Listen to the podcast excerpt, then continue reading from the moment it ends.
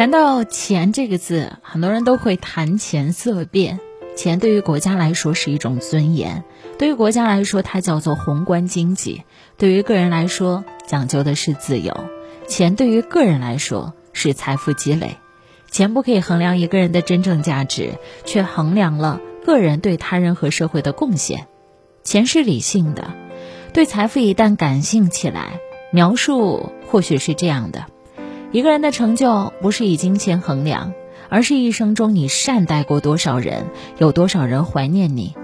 生意人的账簿记录收支和支出，两数相减就是盈利；人生的账簿记录爱和被爱，二者相加就是成就。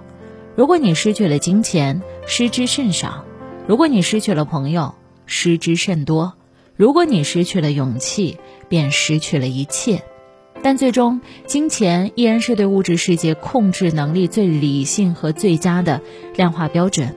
你可以懒得赚钱，却不能懒得懂钱；你可以小富即安，但是不能以为小桥流水般从此过上了幸福的生活的童话结局真实存在着。财富让人充满斗志，只要你用对了地方。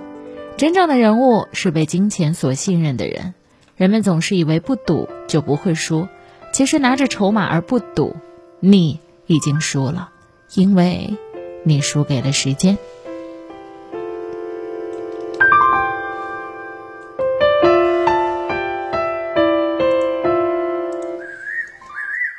有人说，人生最好的境界是丰富的安静。